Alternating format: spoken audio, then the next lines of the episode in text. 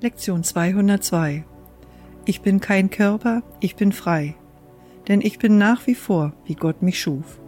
Wir wiederholen die Lektion 182. Ich will einen Augenblick lang still sein und nach Hause gehen. Warum sollte ich beschließen, noch einen Augenblick länger dort zu verweilen, wohin ich nicht gehöre, wenn Gott selbst mir seine Stimme gab, mich heimzurufen?